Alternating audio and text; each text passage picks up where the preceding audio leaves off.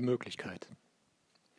Ein leichtes Tröpfeln, ein Tropfen bildet sich und durchbricht die Stille, indem er auf die unter ihm wartende Brühe trifft, sie aufwühlt, die Oberfläche in konzentrischen Kreisen zerbricht. Ich bin, schrieb er und verwarf den Anfang, lachte. Am Anfang war das Wort. Nein, das taugte auch nicht. Verstoß gegen das Copyright aller Jesus. Und wie war? Ohne Worte nur ein geringeres Gruppengefüge, keine Sozialevolution, Stillstand, vielleicht drohender Untergang. Und mit dem Wort, dachte er, wir erklimmen höchste Sphären, können sogar Gefühle nebst technischen Elementen präzise und differenziert erläutern, wissen aber nicht, wer oder was wir sind, besiegen die Natur, wie wir sie uns untertan machen, feilen, klopfen, hämmern an zweieinhalb Tonnen Monumenten, die uns an die Geschichte unserer selbst erinnern sollen. Die stehen dann als Drachen getarnt im novembrig grauen Bund des Herbstes. Das Monument der Umwelt steht um uns, vergessen wir, vernachlässigen es, uns, nennen uns aber Fortschritt.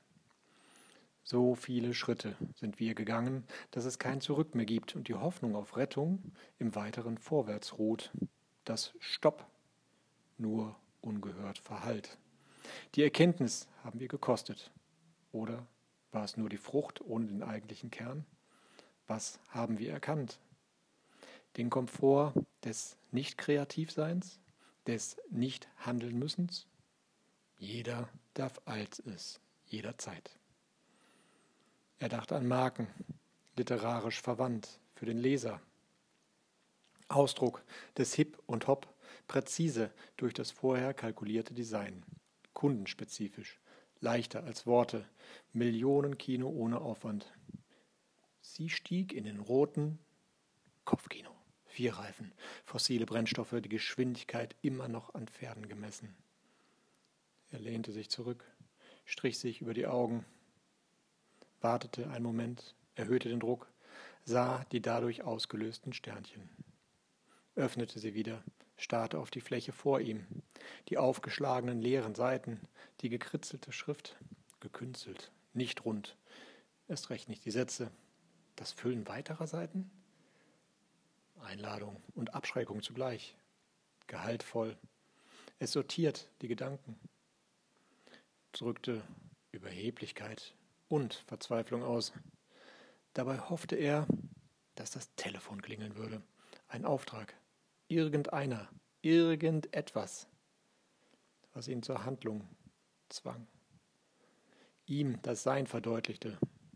Natürlich. Nichts.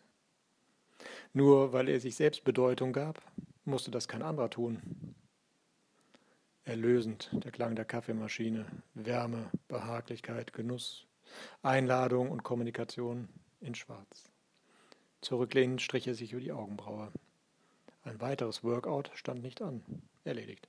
Der Körper wurde Kraft der Aktivität konserviert. Das Gehirn durchblutet durch Lektüre. Endlos lange Sätze. Gefeierter Autor. Floss doch alles zusammen. Wie im Leben. Wie viele mochten dieses Buch gelesen haben? Peter, für wen hast du es geschrieben? Hat es die Lesenden beeinflusst, beeinträchtigt auf ihrem Weg? Ich würde mich nicht davon trennen, dachte er. Ist doch die Umkehr ins Einfache das drohende Nichts? Vielleicht sollte er doch Tabletten nehmen. Ein Einstiegsmedikament vielleicht. Nein. Sich selbst glätten? Für wen? Er blickte hin zur Couch. Andere Seite des Raumes. Räkelnd sich streckend lag sie da. Die Decke wollen über sich geschmiegt. Vollendung einer Rippe. Blass erhob er sich, schob wischend das Buch mit den leeren Seiten zur Seite, bis es das Telefon erreichte und dies zu einem zerschmetternden Sprung veranlasste. Ging zum Tisch, zögerte leicht. Beide waren schwarz, klein, zündschlosstauglich. Als der Motor ansprang, tat auch sein Herz einen Sprung. Die technische Option auf Flucht, Entkommen aus dem eigenen Kreis, Nicht nötig, wenn man eine Akazie vor seinem Fenster hatte. Doch wer hatte diese nicht gefällt? Langsam ließ er den Gang kommen, spürte die Kraft des Motors, den Sog nach vorne, die Möglichkeit, die Möglichkeit, die Rose.